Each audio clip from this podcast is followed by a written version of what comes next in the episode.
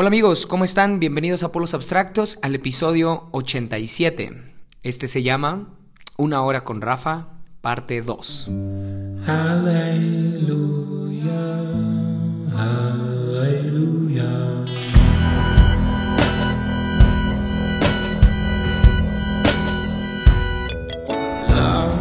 Y esta ocasión quiero presentar la segunda y última parte de una conversación que tuve con mi amigo Rafael Zúñiga acerca de las disciplinas espirituales. Ojalá hayas escuchado la primera parte para más o menos entrar en contexto en, este nuevo episodio. Y bueno, disfruté bastante poder platicar con Rafa y ofrecerte esta segunda parte. Me emociona mucho. Y antes de iniciar o antes de, de, compartirte la conversación o el final de la conversación, quiero agradecer a todos los que se dieron el tiempo de escuchar el episodio anterior, una hora de plática. Y me sorprendió mucho que tuviera tantas reproducciones en, tan poco tiempo comparado con los otros episodios que he subido. O sea, normalmente un episodio me toma generar 100 reproducciones en una semana, por ejemplo. Y este episodio con Rafa creo que tuvo buen, buena respuesta, buen recibimiento, gracias. anima demasiado saber que gente lo está escuchando. y, no sé si es el efecto Rafael Zúñiga, pero ah, de por sí creo que siempre que hay un invitado, bueno, se presta para que más personas se interesen. Entonces, sí, muchas gracias a todos los que lo escucharon. Pero en especial quiero agradecer a una hermana de la iglesia en la cual yo estoy que hace rato me, decía, oye, gracias por, por hablar de, de, disciplinas espirituales. Este, le dije a mi hija que me ayudara a usar el celular para seguir escuchándolo. Y eso, eso me, me, gustó mucho, me gustó mucho escuchar eso. La hermana Lucrecia, muchas gracias por, por estar escuchando. Digo, le doy un saludo especial por eso, ¿no? Porque me agrada bastante encontrar a personas que, que sí, que están conectando con, con, mucho de lo que hacemos aquí en Polos Abstractos. Y ya sé que seguramente algunos dirán como, ay, es, es el ego y todo ese rollo, pero, ah, eh, Digo, si quieres saber un poco acerca de mi idea del ego, escucha el episodio llamado así, Ego, aquí en Polos Abstractos. Porque en realidad sí, sí ayuda bastante el saber que mm, por lo menos una persona está tomándose el tiempo así de tomar nota, porque era lo que ella me decía, que está tomando nota y, y apunta todo lo que escucha. Entonces, sí, qué bueno, qué bueno que que hay personas ahí eh, que, que, hacen ese tipo de cosas. Muchas gracias a todos. Y también, bueno, gracias a Rafa Zúñiga, que no sé si va a estar escuchando esto, pero ojalá que sí. Gracias, Rafa, por tu tiempo. a Rafa cumplió años justamente hace unos días, no sé cuándo vas a estar escuchando esto, pero en esta semana, entre la primera parte y la segunda parte de esta conversación, Rafa cumplió años, cumplió 30 años. Y este, bueno, felicidades, este es tu regalo, Rafa. No, no es cierto. Ah, también quiero recomendarte, hablando justamente de Rafael, que, que, puedas seguirlo. Síguelo en Instagram, sigue su podcast llamado La Colina de Marte y su blog también llamado así, La Colina de Marte. Y también acaba de subir un contenido bien interesante con el pastor Esteban Grassman de Iglesia Ancla en Tijuana acerca de la Biblia. Ah, demasiado interesante ese episodio, te recomiendo que corras a escucharlo. También ahí ah, Rafa mm, habla de forma brillante acerca de la Biblia. Entonces sí, creo que te puede interesar. Y mm, listo, creo que, creo que es todo. Ah, o no, se me, pasa algo. Quiero regalarle a... Pues sí, quiero regalarte a, ti, fiel oyente de polos abstractos, un episodio bonus, ¿sí? No es un episodio como largo, sino más bien solo son unos minutos de conversación ah, posterior que tuve con Rafa. Es decir, después de haber grabado todo el tema, no le puse pausa a la, a la, a la grabación, sino que continuamos hablando y se siguió grabando. Y este, y también salió ahí algo, un tema interesante, ¿no? Acerca de literatura, acerca de lo que estamos leyendo.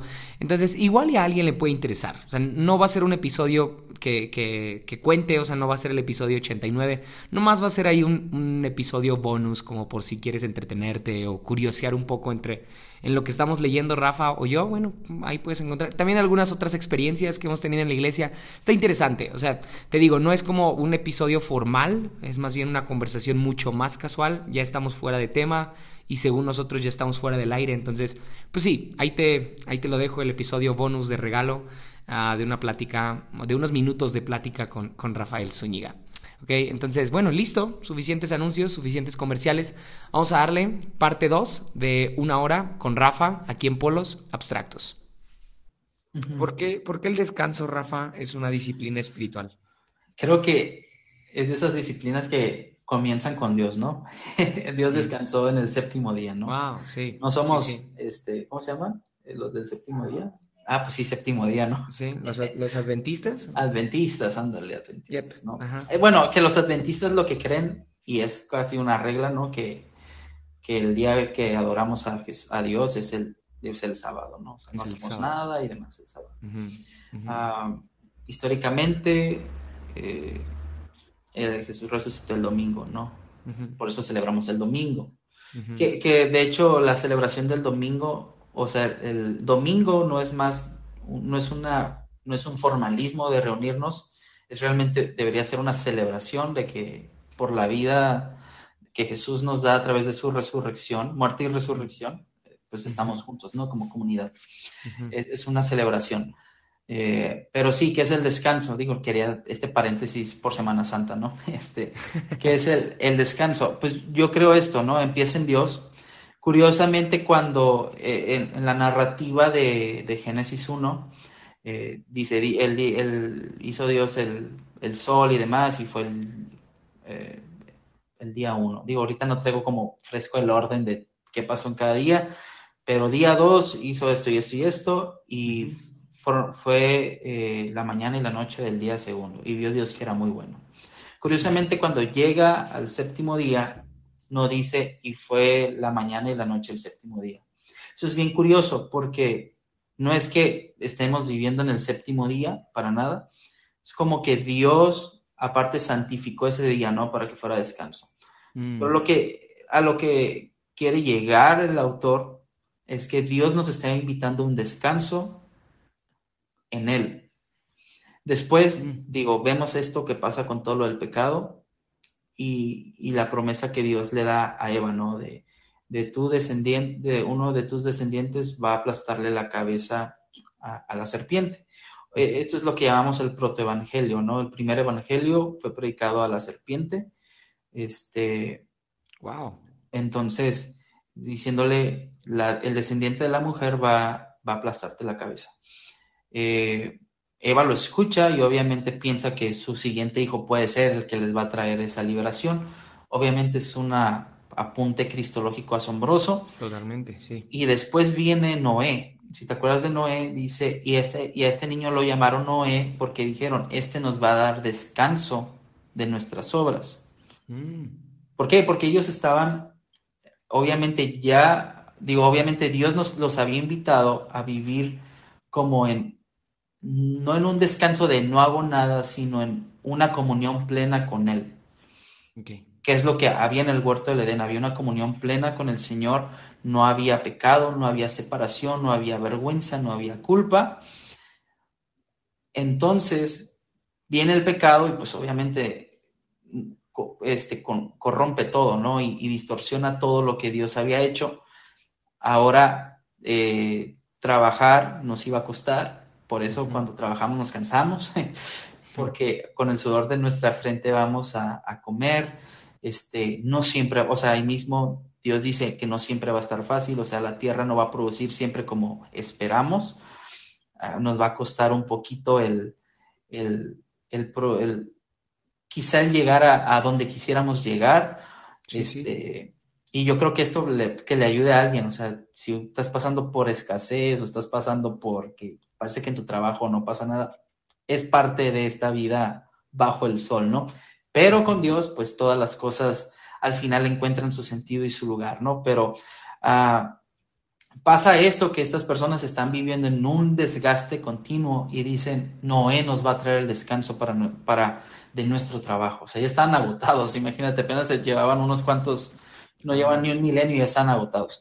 Este, y después llegamos a Jesús, ¿no? Dice, venid a mí todos los que están cansados y cargados, que yo los haré descansar, ¿no?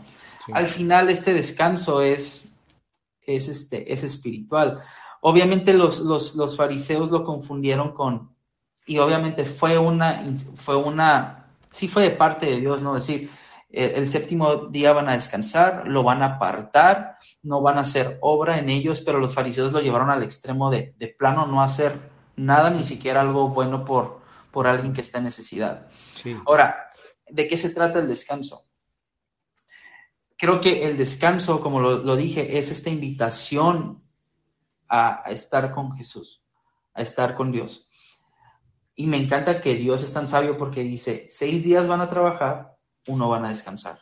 Mm. No quiere decir que en seis días no sé nada de Dios y el séptimo me acuerdo de Dios. No, o sea, yo hago mis cosas, estoy con Dios, pero el Señor me da la oportunidad de trabajar seis días, ya sea que sea en lo que trabajes que trabajes como TikToker, como Instagramer, como redes sociales, en mi caso como arquitecto, este, que seas pastor, que seas líder, que trabajes en la iglesia a tiempo completo, cualquier área.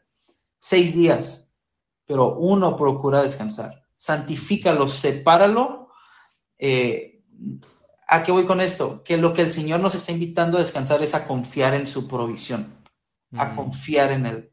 Porque, ¿qué, ¿qué, es lo que pasa? Al menos en mi caso, me di cuenta que yo estaba cayendo en esto de, es que tengo que trabajar porque tengo un montón de proyectos y no les puedo decir que no y no puedo cancelar y, pues hay que cobrar, este, ya me pagaron. Empieza a haber esta preocupación por todo lo que gira a mi alrededor y, en lugar de decir, hey, me voy a calmar, voy a descansar, voy a confiar en que Dios tiene control de todas las cosas, de mi economía, de mi trabajo, de mi familia, y voy a soltar esto por un día, no me voy a afanar, porque lo contrario a no descansar, como tú lo dijiste, es activismo, ¿no? Pero el activismo muchas veces se vuelve afanoso porque solo pensamos en hay que hacer, hay que hacer, hay que hacer, hay que producir, producir, producir, parecemos una maquiladora de, proyectos y aún pasa en la iglesia cristiana, todos corremos este riesgo de, es que hay que hacer esto y, hay tantos proyectos que sacar y, y, si no nos vamos a quedar atrás como iglesia, pero hey, el sembrador siembra la semilla, pero el, fruto, es el, crecimiento lo da el Señor, pues. Claro, Entonces, descansar es decir, Jesús, primeramente descanso en tu obra finalizada en la cruz y confío en eso para mi vida y que mi servicio mm. no, no me hace ni más espiritual ni mejor cristiano, porque creo que es la tentación a la que a veces caemos todos, al menos yo pasé por eso mucho tiempo, donde si es que tengo que servir, es que tengo que, que, que, hacer más por Dios, es que no me puedo quedar sin hacer nada. Sí, sí. Pero el Señor te está invitando, hey, al final lo que hagas por mí, el crecimiento lo da Dios. Claro. Lo hace el Señor.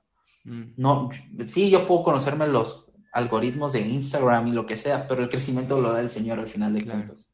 No lo hago yo por cuántos blogs escriba, ni por cuántos podcasts escriba, porque te digo algo, en lo personal eso era una frustración para mí, que decía, es que estoy subiendo estos podcasts y pues nadie, nadie más me sigue y tengo que hacer más, tengo que publicar más. Cuando hice esta nueva cuenta de Instagram enfocado en esta área de publicar contenido, teología y demás, sí, sí dije, no soy creador de contenido, o sea, no vivo de esto 24/7, yo tengo mi trabajo normal, tengo a mi familia y necesito descansar, porque me empecé a abrumar de que es que no crece, es que tengo que producir más, es que tengo que hacer entrevistas. Luego empezó este boom de que todos entrevistaban a todos y yo dije, es que yo no entrevistaba a nadie y es que, híjole, tengo que subir ahora de esto, de un podcast de cultura. dije, no, ya, me voy a cansar. O sea, por eso le puse pausa al, podcast. Mm.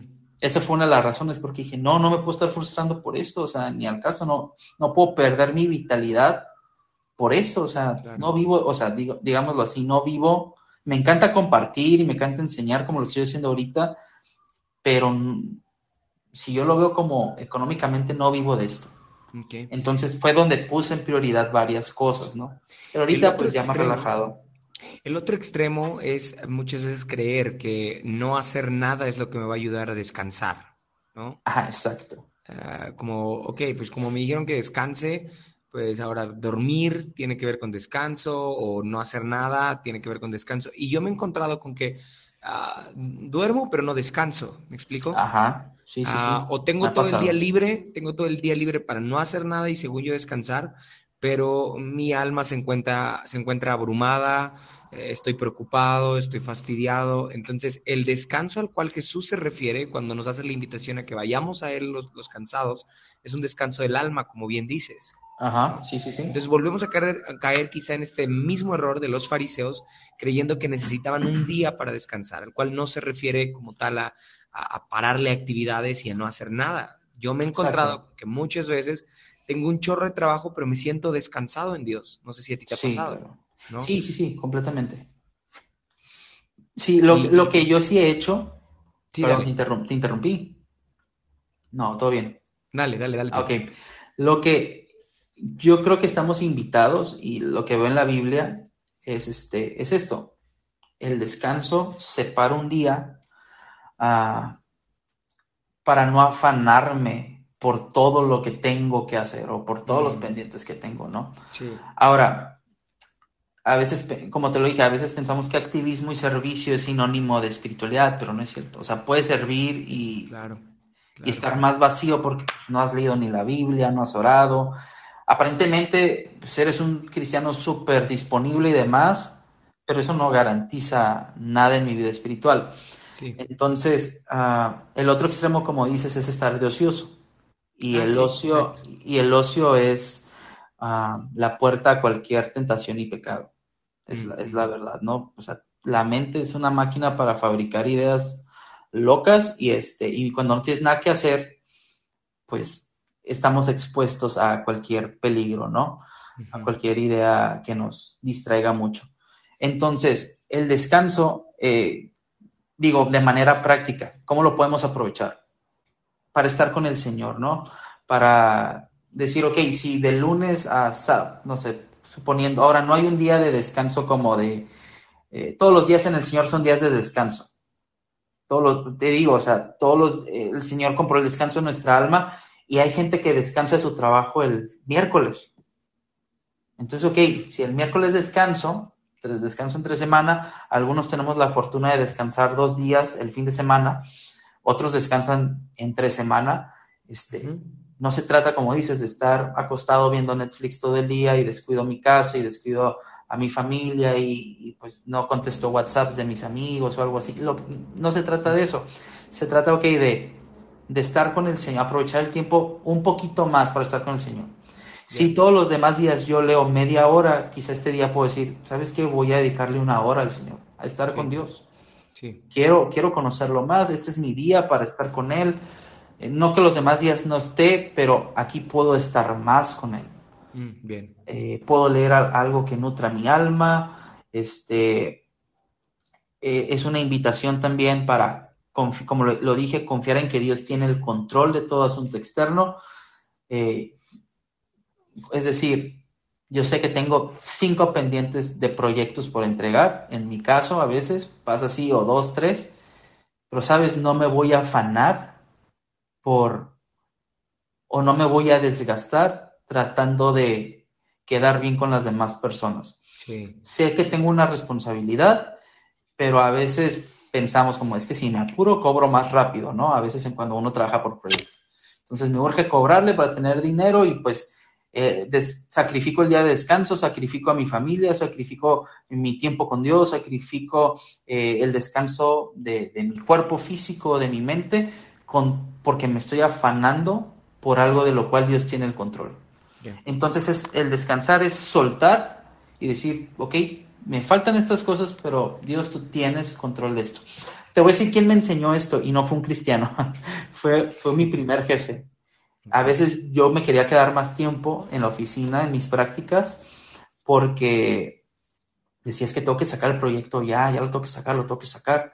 Y él me dijo, un día se acercó y me dijo, Rafa, lo que se alcanzó a hacer hoy, se alcanzó a hacer hoy.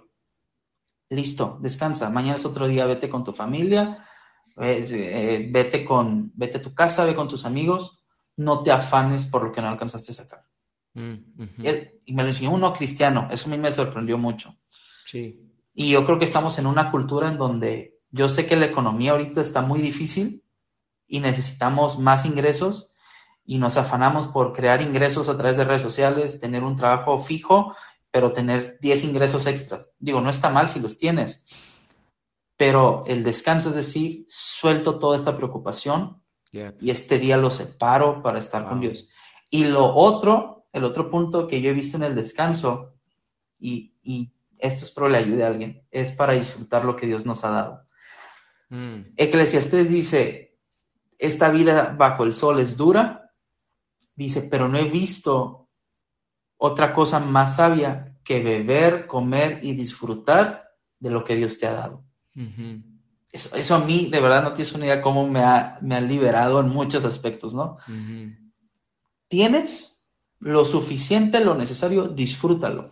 No te quejes tampoco, es lo que tienes para el momento, es lo que Dios te ha dado para el momento. si no, o si no alcanzaste a cobrar, pues bueno, al día siguiente trabajas y cobras lo que tengas que cobrar, pero lo que tienes hoy, disfrútalo. Esa es la vida, con, o sea, es aprender a disfrutar lo cotidiano, la vida con Dios. Yo lo he tenido que practicar porque por un año me vivía afanado, o sea, hablando del año pasado, por sacar proyectos, trabajos, sí fue mucha la carga de trabajo, este, pero dije, estoy descuidando a mi esposa y a mi hija, o sea, al, grado de que el sábado yo me la pasaba trabajando. y, ahora digo, ¿sabes qué? El sábado es, digo el sábado porque el domingo pues vamos a la iglesia, servimos, eh, es igual estar un poquito ocupados en el servicio eh, con las personas, eh, pues vamos a la iglesia, cantamos, adoramos, escuchamos, ¿no? Pero estamos haciendo algo. Sí. Pero el sábado si es como full mi familia, ¿no? Sí.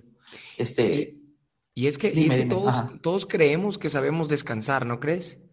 O sea, todos creemos que, ay, descansar es fácil. obviamente, pues consiste en no hacer nada. Sin embargo, me he dado cuenta que descansar sí requiere cierta intención. Exacto, de, exacto. De, estar con Dios, ¿no? No, no es solamente no hacer nada. O sea, me he dado cuenta que en días de descanso el ocio me consume y me la paso en el celular y para mí eso es descansar. Sí. Y eso no es descansar. Entonces, asociarlo con una disciplina espiritual me encanta porque tiene que ver con, ok, quiero aprender a descansar. Ajá, sí, sí, claro.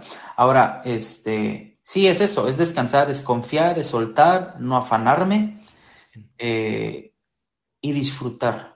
Súper. Disfrutar, yo creo que Dios hizo la vida para que la disfrutáramos, o sea, no la hizo para para estar preocupados todo el tiempo, para estar Incluso ahí mismo en Eclesiastés, no sé, no sé en qué capítulo, qué, qué, qué, versículo es el que estás citando tú, pero creo que es Eclesiastés 5, en donde justamente Salomón dice... Sí, creo que es ese. Sí, eh, creo que es ese. Dice, dice Salomón, ah, me he dado cuenta que los, el hombre trata de conseguir y lograr y tener cosas, pero Dios es el que le concede la capacidad de disfrutar. disfrutarlo, ajá. Entonces, cuando yo leí eso dije, o sea que disfrutar es algo muy espiritual.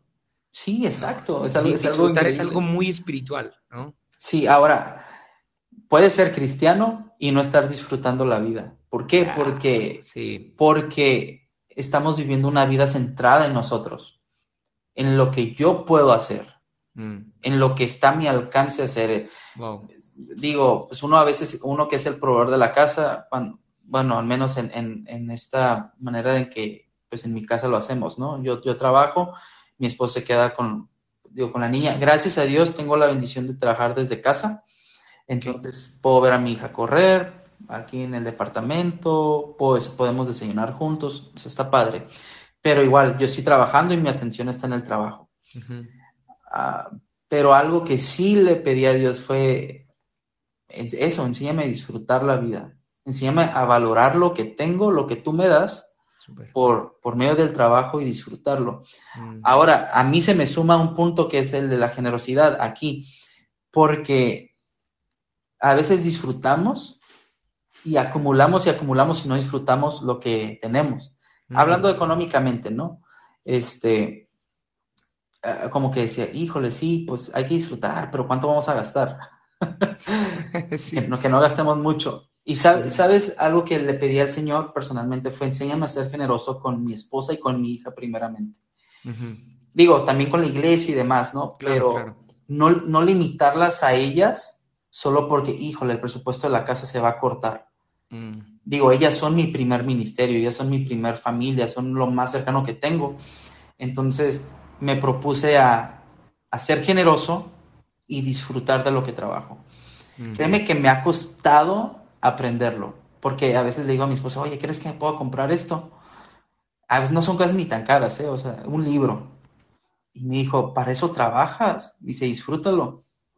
Disfrútalo, me dijo. Si el Señor te, ha bendecido hasta ahorita y, nos ha bendecido, digo, de estar en un bache horrible, este, con el cual me puedo identificar con cualquier persona, y que ahorita estamos, digamos, en una estabilidad muy buena, ah, sin perder los ojos en Jesús, porque suele pasar, puede pasar, sabiendo que la vida es tan variable y que un día podemos estar disfrutando y teniendo muchas cosas y otro día puede ser que no tengamos nada, porque Pablo se lo dijo a los ricos de este mundo, díganle que pierdan la confianza en el dinero porque es tan inestable, ¿no? Mm. Entonces tengo este chip en la mente de que lo que tengo ahorita es por la gracia de Dios y cuando no lo tenga es porque pues Dios lo está permitiendo y también hay gracia en eso, pero ahora que, que, estamos en una estabilidad, este, sí, me, ha costado como que sacar, eh, como decir, híjole, ¿cómo disfruto? Es que se me antoja esto, esta nieve,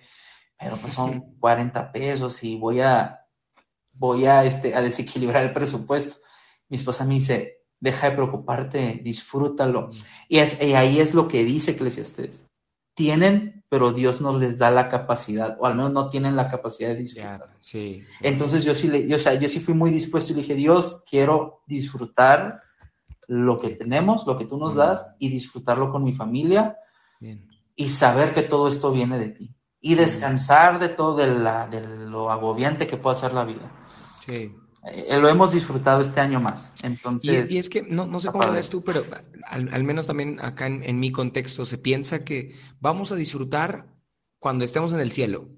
Ajá. Del otro lado de la eternidad, pero aquí tenemos que sufrir y tenemos que este solo ser traerle siempre la cara larga y todo eso. Y de este lado de la eternidad, Dios también ya nos ha prometido una vida abundante, ¿no? Claro, una vida plena. Entonces, Qué, qué, importante hablar más del descanso como una disciplina. Bien. Sí, me, digo, quiero poner un, Digo, es que quizá algunas cosas, no, y no es que quiera hablar del dinero, para nada, no, es, no, no creo que sea mi tema central, pero pues es, es la manera en la que nos movemos y hacemos muchas cosas, ¿no? Este, y aparte Jesús habló también mucho del dinero. Y, pero no estoy a favor del evangelio de la prosperidad ni esas cosas. Ok, ya, ya, me estaba dando miedo. No, no, no, para nada. No, no voy a pedir dinero. Este, pero si quieren depositar, ah, es cierto.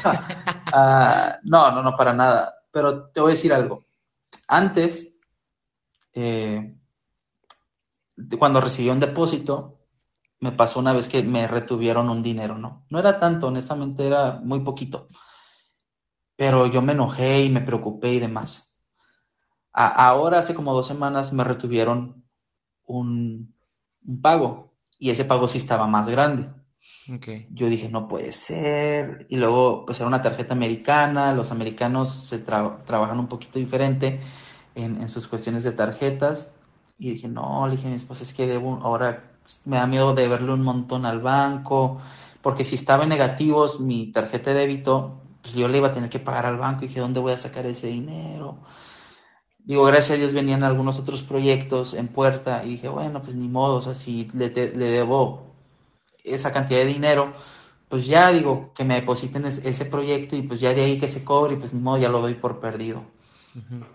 Y pues eso, ese fue como mi primera, como mi primer pensamiento, ¿no? Pero le dije a mi esposa, ¿sabes qué? No me voy a preocupar voy a descansar, o sea, si se pierde y si pierdo yo dinero, pues ya ni modo. Si se resuelve todo y salen positivos, pues súper bien. O sea, lo que sea que venga, estoy tranquilo. Te voy a decir por qué ese tema era muy preocupante para mí, o sea, o al menos ahorita lo puedo hablar con más tranquilidad, porque mucho de no descansar era para sacar más dinero. Y yo creo que es un tema por el cual todos nos afanamos. Sí. Y Jesús lo dice, no te afanes por lo que vas a comer, no te afanes por lo que vas a vestir, no te afanes por lo que tienes o no tienes. Deja tu ansiedad a un lado y confía en el Señor, así como las aves confían que van a recibir alimento día a día. Mm, sí. Entonces dije, Dios, pues tú tienes control de mi tarjeta, de la cuenta, del cheque que me depositaron, del dinero retenido yo voy a disfrutar si lo pierdo bien, si lo gano súper bien. Ya. Sí había momentos donde decía, híjole, la preocupación de perder el dinero, pero dije, ya, total lo que sea. Dios tiene control de todo. Descansamos. Al final todo salió bien y pues bueno, Dios es, Dios es fiel aún cuando aprendemos a descansar en él en Qué chido. Qué chido. Justo esto que acabas de decir, esto que acabas de decir a lo último es lo que quería, lo que quería mencionar. Me gusta que el descanso sea una disciplina, Porque no se trata de ser un holgazán, ¿no? No se trata de descansar siendo un aragán. Se trata de, ok, es una disciplina descansarlo, lo incluyo dentro de mi forma de vivir, dentro de mi forma de administrar el dinero, dentro de mi, de mi rutina, dentro de mis actividades, incluyo el descanso, así como Jesús incluyó el descanso, ¿no? Sí, digo, sin caer en el extremo, y allá añado esto último, sin caer en el extremo de, como estoy descansando, nadie me hable. No sé si sabes a qué me refiero. Tú, eres, tú eres pastor y quizá en tu día de descanso alguien te hable y te diga, ¿sabes qué? Acabo de sufrir un accidente. Y no le vas a decir, oye, ¿sabes qué? Pues te veo mañana porque ahorita es mi día de descanso. Ah. No, digo, vas y atiendes la necesidad. Claro, claro. Entonces, el descanso también, el día de descanso es una oportunidad para hacer lo que es bueno, ¿no?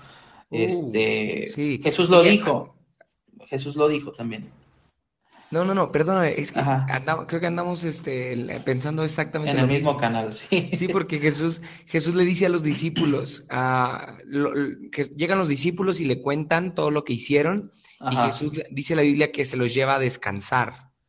Ah, pero en el camino a, llevárselos al descanso, así tal cual lo dice la Biblia, que la gente los vio y empezó a correr tras de ellos. Sí. Y entonces fue cuando es la alimentación de los, de, los, cinco, los cinco mil, ¿no? O sea, curiosamente Jesús se los lleva a descansar, pero no le sale el plan del picnic de descanso del, momento de relajación, sino que los pone a chambear porque ahora estos hombres, los que según iban a descansar, tienen que darle de comer a toda la gente. Entonces, es justamente lo que acabas de decir, cómo aprender a descansar en medio de lo que tenemos que hacer. Claro. Y luego está la otra parte donde ellos están recogiendo espigas y los fariseos vienen, hey, ¿qué onda? Están trabajando en sábado. Y ellos tenían que suplir una necesidad mm, física. Sí. Eh, y eso que Jesús les dice, o sea, si ves el animal de tu prójimo atorado en un pozo, solo porque es de descanso no, vas, no le vas a ayudar. O sea, eso no te va a hacer daño, pues por eso el descanso es una oportunidad para, mm. para hacer lo que es bueno a favor del prójimo, ¿no? Y, es, y también es un descanso en el alma, o sea, hay una satisfacción en el alma cuando estamos para los demás, ¿no? Mm. Eh, entonces sí, no, es, es, aprender a balancear el descanso también. Sí, ah, bien.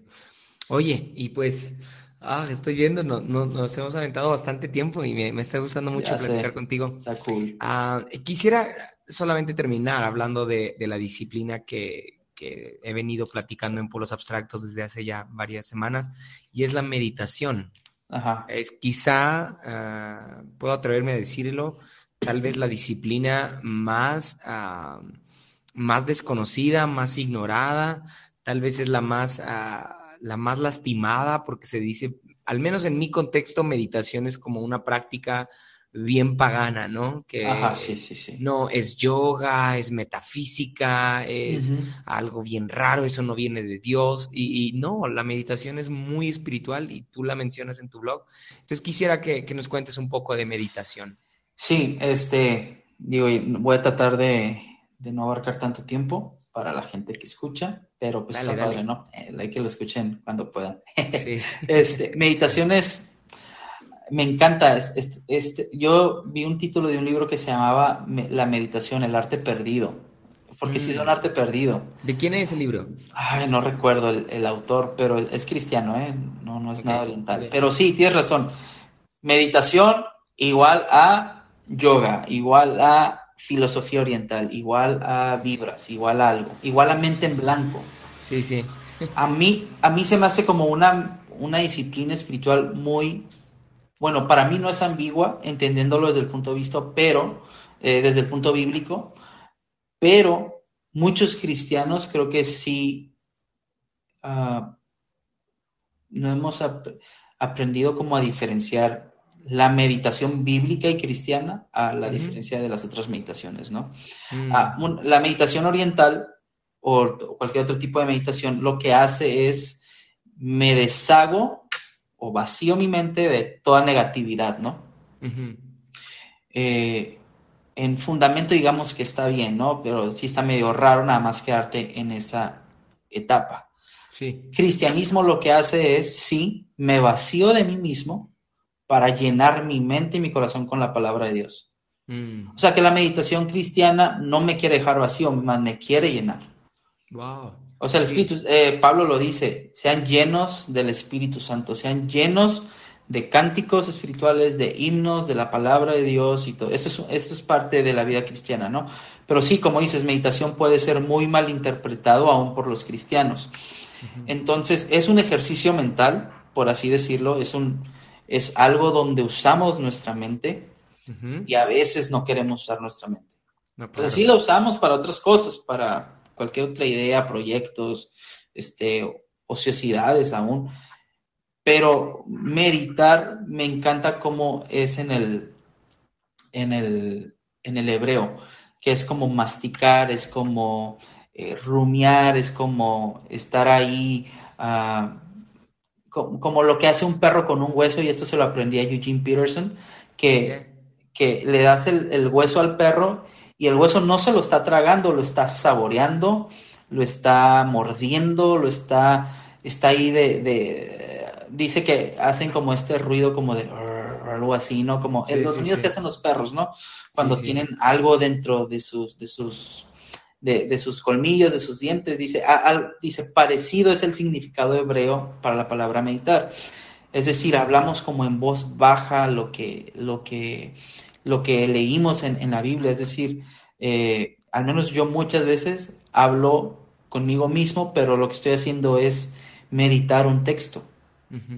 Es decir, no sé, ahorita que estoy solo, hablo solo. No es que esté loco, es que eh, si yo externo lo que estoy pensando, estoy tratando de, estoy comprendiendo mejor lo que acabo de leer.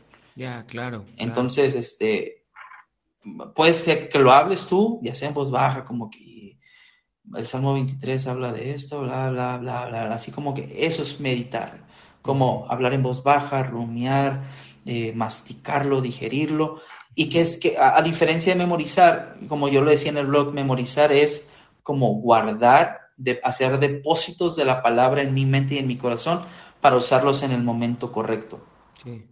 Meditar es eso que almacené, eso que guardé, quiero profundizar más. Mm, de, hecho, Salmo 1, creo que es el salmo más conocido sobre la meditación, junto con Josué 1.8, eh, que dice, bienaventurado el varón o el hombre que no andó en consejo de, de malos, no estuvo en camino de pecadores, ni se sentó en silla de burladores, sino que en la ley del Señor está su deleite y en su palabra medita de día y de noche. Mm, ¿Qué va esto?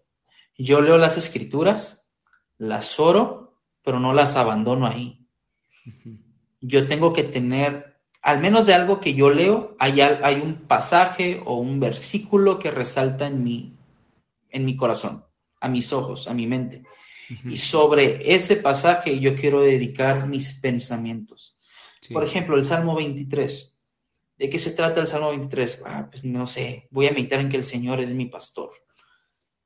Pues sí, el Señor es mi pastor, pero pues ¿qué significa eso? O sea, para empezar, ah, ejercitamos la mente como que, ok, ¿qué es el pastor? No sé, y así que tienes cinco minutos, buscas qué hacía el pastor en Medio Oriente en los tiempos antiguos. Y ya, ah, ok, pues el pastor protegía, el pastor cuidaba, alimentaba, este, dirigía. Entonces el Señor es mi pastor, quiere decir que el Señor me protege, me guarda, me cuida, me guía, me provee, no me hace falta nada y quizás estás pasando por un momento en donde te hace falta, no sé, este, digámoslo así, plenitud o alegría y de repente empiezas a experimentar que el Señor deposita alegría de una manera sobrenatural en tu vida y mm. puedes decir, wow, el Señor es mi pastor porque en esta tristeza puedo sentir el, gozo de Dios y Él me está cuidando y Él me está, ah, me está protegiendo. No solamente me lo sé de memoria, sino que empiezo a reflexionar intencionalmente en, ese pasaje hasta que se haga una convicción real en mi vida. Yo creo que la meditación es el, camino a tener convicciones firmes. Mientras más yo esté considerando la palabra de Dios, entonces voy a estar formando convicciones firmes. Por eso el Salmo 1 dice que el resultado del hombre que medita en la palabra y que se deleita en la palabra constantemente, el resultado es que empieza a vivir una vida que le agrada a Dios. Es decir, estoy viendo que Dios en su palabra revela esto y esto se ha hecho una verdad en mí, que Dios es santo, entonces no quiero participar de cosas que, que deshonren la santidad de Dios. Veo que ellos están ah, burlándose de Dios, pero cada vez que yo voy a la Biblia y pienso en lo que estoy leyendo, veo que Dios es una persona digna de ser amada. Entonces no me quiero juntar con aquellos que se burlan. Que sí quiero ser testimonio para ellos, pero no voy a participar en eso. Es el contraste de lo que, es lo que ocasiona, mejor dicho, el tener una comunión con la palabra constantemente. Ahora, después nos vamos a Filipenses 4. Dice, piensen en todo lo que es bueno, es justo, es honorable, es de buen nombre. Si lo vemos así, Jesús tiene todo eso. Es de buen nombre, es digno, es, tiene virtud, es, es atractivo, es, este, es bueno. Entonces, pues, ¿por qué no ejercitar mi mente en pensar más en las cosas que a Dios le agradan que en cosas que carnales, pues, o cosas vanas, cosas vacías, cosas que no me van a llevar a un crecimiento espiritual. Digo, si es lo que, si estamos buscando tener un crecimiento espiritual, entonces deberíamos ser más intencionales en llenar nuestra mente de eso, ¿no? Y a lo largo del tiempo, o sea, lo que va a salir de nuestros labios es lo que hemos, es lo que hemos dejado entrar a nuestra mente. Yo, yo, estaba leyendo este libro de depresión espiritual y decía que muchas veces Dios empieza hablando a nuestro, a nuestro intelecto para que esto baje a nuestro corazón. Mm y para que eh, nuestras eh, emociones sean dirigidas por nuestras convicciones, no al revés. Pero todo comienza en lo que yo dejo entrar a, mi mente, a mis pensamientos. Y de aquí baja y se hace una convicción, una realidad. Mm. Entonces, no sé, por ejemplo, por ejemplo, este, esta, idea de, de, de Caín, no, de Jacob y Esaú, cuando Jacob lo engaña, hay una parte donde Rebeca le dice a Jacob, vete porque tu hermano se está consolando en su mente con la idea de matarte. Mm. O sea, ¿qué quiere decir eso? O sea, toda la meditación de, de Saúl era, voy a matar a mi hermano porque me robó la primogenitura, voy a hacerle daño, no, me voy a vengar. Entonces, estaba dejando entrar cosas que iban en contra de Dios y muchas veces pasa esto con nosotros también no se pasa alguna situación o simplemente un pensamiento ocioso y lo estamos trabajando, lo estamos trabajando, como le pasó a David con Betsabé, que la vio, sus ojos se cautivaron y estoy seguro que lo pensó unos minutos hasta que eso bajó a él y dijo, me, la quiero quedar. Mm, me la he hecho hecho. ¿Y qué terminó? En un adulterio y en un desastre en su, en su, en su reino. Su vida, su vida o su reinado ya no fue como antes, eh, pero todo comenzó en lo que él dejó entrar. Entonces, meditación es vaciarme de mí mismo para llenarme de la para llenar mi mente de la palabra de Dios. Vaciarme de mi humanidad para llenarme de la verdad divina, ¿no? Sí. Oye, y no nos gusta tanto disciplinar nuestros pensamientos. Quizás es de lo más difícil, ¿no? es difícil. Puede ser, puede ser más fácil tal vez disciplinar mi forma de, alimentarme, quizá levantarme temprano a orar. Nos gustan ese tipo de, disciplinas, pero disciplinar mi mente, en serio, disciplinar hasta mis pensamientos. Y, y, justamente es lo que viene a hacer Jesús y pone el dedo en los pensamientos de la gente y les dice, bueno, Moisés les dijo esto, pero ahora yo les digo que con, con tan solo el pensamiento, ¿no? Entonces Jesús viene y ahonda a la disciplina de nuestra mente, de nuestros pensamientos. Eso es meditación.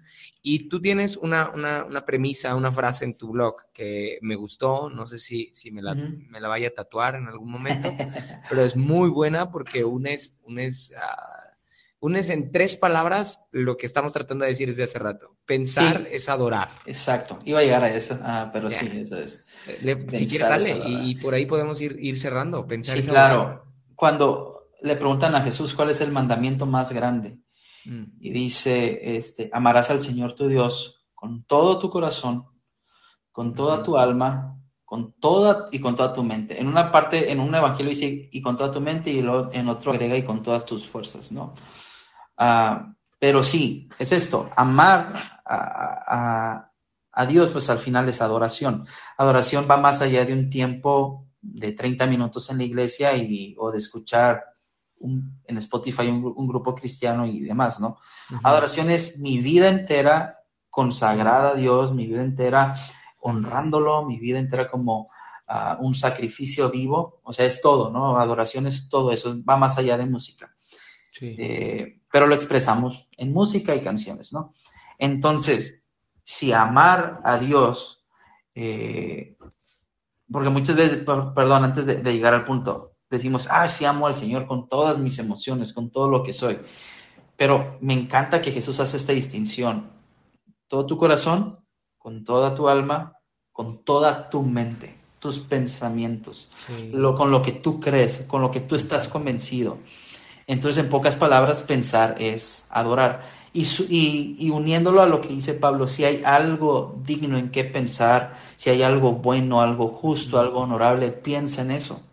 Al final, lo que yo piense de Jesús, de lo que yo esté convencido de Jesús, de su palabra, de su verdad, de Dios, del Espíritu Santo, eso va a llevar mi vida a que pues, me entregue mucho más, mucho más que ayer. Entonces, sí, pensar es adorar, o sea, ¿qué, es, que qué pensamiento estoy teniendo del cual Jesús pueda sentirse digno. Sí. Del cual Jesús ah. pueda decir, ese pensamiento me honra, ese pensamiento me está adorando, ese pensamiento es justo como yo pienso. Sí. Entonces, pues lo contrario a adorar, digo, lo contrario a pensar o adorar a Jesús, pues sería, no sé, adorar, adorarme a mí mismo, o sea, pienso demasiado en mí, en lo que yo quiero, o pensar o pienso demasiado en el placer o pienso demasiado en, en, en lo que puedo comprarme la próxima quincena o pienso demasiado en mis logros o en mis proyectos. Entonces, pues, hay que reenfocar la mente y decir, ¿qué vale la pena, en qué vale la pena invertir mis pensamientos? No estoy diciendo que dejes de pensar en proyectos, que dejes de soñar, que dejes de planear, no, pero que la que la prioridad de mis pensamientos sea en Cristo. Sí, o sea, termino adorando lo que estoy pensando, ¿no? Exacto, exacto, sí, exacto. Y también termino convirtiéndome en lo que pienso. Proverbios 23.7 dice eso, ¿no? Tal cual es el pensamiento del hombre, así es él. Entonces, La, meditación me va a volver más como Jesús. Sí. ¿Ya? La, meditación va, es, un proceso transformativo. No, es, no es solamente un ejercicio intelectual, tiene que producir un cambio en mí. Es, eh, es, es, que es palabra viva, o sea, no, no estamos leyendo solo letras ni páginas impresas, es palabra viva y eficaz, como dice Hebreos 4. Ese pasaje de las escrituras me encanta, es viva y eficaz, y como lo dice Pablo después, es útil para enseñar, para redarguir, para instruir. Eh, entonces sí, hay que profundizar en la palabra y, y sí, o sea, es, ser intencionales en esto y decir, ok, yo ahorita no estoy pensando en nada o me siento tentado a pensar en cosas pues que me van a incitar a otras cosas, pues enfoco mi mente, ¿no? No es un ejercicio fácil mm. porque si es divertido o puede ser como, mm, ¿cómo lo digo? Es que no, no quiero sonar mal, pero a veces disfrutamos pensar en algo que no sea Jesús, pues, y es un peligro. Ese es un peligro, ya. Es un peligro. Entonces, sí, es reenfocar la mente a lo que realmente vale la pena. Yo también agarré esto de, la meditación de, desde que leí a Eugene Peterson. Ah, me encantó cómo habló de, rumiar y de mantener en, la boca constantemente la palabra. Y creo que es, hace más falta que se hable de esto. Sí, sí, sí. Y, aprender a hacer esta distinción, distinción en que cuál es la meditación bíblica y de las otras, ¿no? Y cuál estamos llamados a, practicar. Porque sí, hay mucho, puede haber mucha confusión. Sí, ya. Ah, ok, lo dijiste muy bien al inicio. Podemos hablar horas acerca de disciplinas espirituales. Quisiera, quisiera nada más que, nos digas como en, un, en, un, en un, comentario, ah, ¿por qué practicar disciplinas espirituales? Voy a decir una frase que no dije, pero es de una autora que, estoy leyendo últimamente, eh, que me ha encantado. Fue, la razón por la cual dije, necesito profundizar más en este tema, pero necesitamos disciplinas espirituales porque sí somos salvos por gracia, y vamos a ser sostenidos por gracia. En el momento en que creemos en Cristo, sucede algo que se llama justificación, pero de ahí en adelante sucede algo que se llama santificación, ¿no? Mm. Y no hay santificación pues, sin una práctica. Es una cooperación del Espíritu con nosotros. Mm, eh, puede ser, yo puedo ser cristiano, pero quizás no, no, voy a crecer. Somos como si hubiéramos nacido de nuevo, como bebés. Entonces necesitamos alimentarnos y necesitamos seguir creciendo, necesitamos ah, vitaminas, necesitamos proteína, necesitamos todas las cosas estas, ¿no? Entonces, me encanta esta frase de esta escritora que dice, las disciplinas espirituales son los ejercicios de la terapia santa que nos fundamentan en la realidad de la obra suficiente de Dios. Son el trabajo de recuperación de nuestras almas humanas traumatizadas o afectadas por la caída. No nos hacen ganar la gracia y eso quiero que quede, bien claro. Las disciplinas espirituales no son para tener más favor con Dios o estar más palanca con el Señor, sino que nos despiertan a la realidad de la gracia. Es decir, mm. mientras yo más profundice en la palabra, más voy a comprender la gracia de Dios, más voy a comprender eh, lo que Cristo hizo por mí y todo, y cómo todo eso influye en toda mi vida.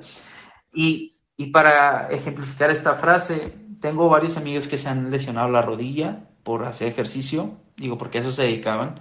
En especial tuve un amigo que se fracturó la rodilla muy fuerte, duró como seis meses sin poderla mover y después empezó a ir a terapia.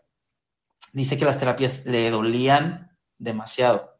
¿Por mm. qué? Porque la rodilla estaba traumatizada por un golpe que había recibido y aparte tenía mucho tiempo sin movimiento. Entonces, obviamente duele los primeros movimientos, pero necesitaba a un especialista, un fisioterapeuta, para que le ayudara a, que el músculo, a los ligamentos volvieran a tener movimiento, este, empezaran a, volver a agarrar fuerza, empezaran otra vez a, a sentir ese calor eh, del movimiento, esas fricciones que necesitan sanas, ¿no? Jesús hace lo mismo con nosotros. Obviamente, eh, al principio a mi amigo le dolía mucho, me decía, salía llorando. Obviamente ahorita ya camina súper bien y sigue jugando fútbol y demás, ¿no? Pero así pasa con nosotros. Eh, vamos con nuestro fisioterapeuta que es Jesús y nos dice, yo te voy a enseñar cómo tienes que empezar a vivir y son estas prácticas espirituales. Esto, tú estás afectado por el pecado, estás acostumbrado a otro tipo de vida, como dice Pablo, estás viciado, el viejo hombre está viciado, entonces necesita renovarse. Por lo tanto, necesitas practicar estas disciplinas. ¿Para qué? Para que te vayas limpiando de lo que no te sirve y vayas creciendo en las cosas que sí le sirven a tu alma. Así son las disciplinas espirituales. No lo hacemos, vuelvo a repetir, y, que, y quiero que esto quede bien claro, para no lo hacemos para ganar más favor ni más gracia. Lo hacemos porque queremos conocer a Dios, porque lo amamos. Al principio nos va a costar porque nadie está acostumbrado a leer la Biblia al principio cuando es cristiano y aún uno que tiene ya tiempo sigue siendo costoso a veces. Claro. Orar o ayunar o cualquier otra disciplina eh, es romper con, con hábitos que no nos sirven y es empezar a practicar estas cosas como discípulos de Cristo y dejar que nuestra alma vaya siendo transformada, renovada, restaurada, hasta que un día alcancemos la perfección, que va a ser cuando estemos con, con Jesús en la eternidad. Pero sí, así pudiera resumir, o al menos cerrar esto de las disciplinas espirituales. Ok, yo creo que a más de uno le interesó eh, todo lo que has platicado y nos compromete, nos compromete a disciplinarnos. Yo quería platicar contigo justamente para esto, para que, para que nos explicaras a grandes rasgos por qué son necesarias las disciplinas espirituales, porque a veces queremos como un podcast ah, eh, fácil, que nos dé la receta, ¿no? La receta secreta de cómo sanar, de cómo avanzar, de cómo crecer, este, de cómo llegar al éxito más rápido. Sin embargo, disciplinas espirituales creo que es la forma más efectiva y aunque sí, es ir con el fisioterapeuta y va a doler, pero también es la forma más efectiva como eh, podríamos terminar como iniciamos, ¿no? Eh, Hebreos capítulo 12, dijiste? Sí, 12. En donde habla de que la disciplina al principio no parece tan atractiva, pero el fruto es un deleite. Así que, bueno, podríamos cerrar ahí invitando a todos a que practiquemos estas disciplinas. Rafa, quisiera por favor por ahí que compartas acerca de tu blog, de tu claro. dónde, podemos seguirte, de dónde podemos seguir aprendiendo de, las disciplinas. Este, sí, si quieren me pueden seguir en mi Instagram, que es, ay, deja ver aquí el, cómo me buscan. Este, Rafael Zúñiga guion bajo. Ese es mi Instagram y ahí viene el link a mi a mi blog, este, que es la colina de marte.substack.com, okay. bueno, sé que es una palabra en inglés, pero quizá cuando compartes el episodio, ahí podemos poner igual referencias. Sí. Y este y sí, ahí tengo mi blog, si lo quieres leer, ahí te puedes suscribir y te llega directo al correo. Eh, estoy tratando de no, como no bombardear todas las semanas de disciplinas espirituales para que no se sienta como algo tan cíclico, este, o tan, o como que, ah, ya me esperaba eso, ¿no? Entonces, como al tiempo, yo voy llevando mi tiempo también. Y aparte estoy subiendo reflexiones que quería hacer desde hace años sobre el libro de Eclesiastes, ¿no? No a, no a modo de comentario bíblico, Oye, estaría chido que este platiquemos de, de, Eclesiastés. Estoy, estoy bien, bien enamorado del libro de Eclesiastés. Me encanta, a mí me encanta. Es, que, es que es tan humano y divino a la vez, entonces me encanta. Estoy subiendo algunas reflexiones de ahí y pues bueno, en mi Instagram también algunos, algunos posts, este, recomendaciones de libros, uh, alguna meditación, fotos con mi familia y, y nada más. Y pronto vamos a regresar al podcast. No he organizado nada, es que realmente no sé qué, no sé cómo qué, como qué tema, o sea, sí tengo ideas en mente, pero no, no sé cuál todavía. Entonces, ¿Tienes por, ahí uno bien, tienes por ahí uno bien blasfemo, orando con el diablo. El diablo, ya sé, orando con el diablo, orando con el satán. Bien, pues ah, por ahí sigan, sigan a Rafa en Spotify, en Instagram, en Substack, también ahí tiene, tiene un blog que apenas está iniciando y tiene muy buen contenido. Así que, bueno, pues espero que les haya gustado mucho este episodio. Gracias, Rafa. No, gracias a ti por la invitación y, gracias, de verdad, gracias. Ahí, ahí te estaré invitando a la próxima para hablar de, lo crudo de Eclesiastés, predicando a, mortales, a terrenales, algo terrenales, ajá, terrenales. sí, muy bueno. Así que por ahí esperen algo más con Rafa. Por ahora, bueno, espero que hayan disfrutado mucho lo que platicamos y que a partir de ahora sean disciplinados espirituales. ok, pues gracias a todos. Bye bye.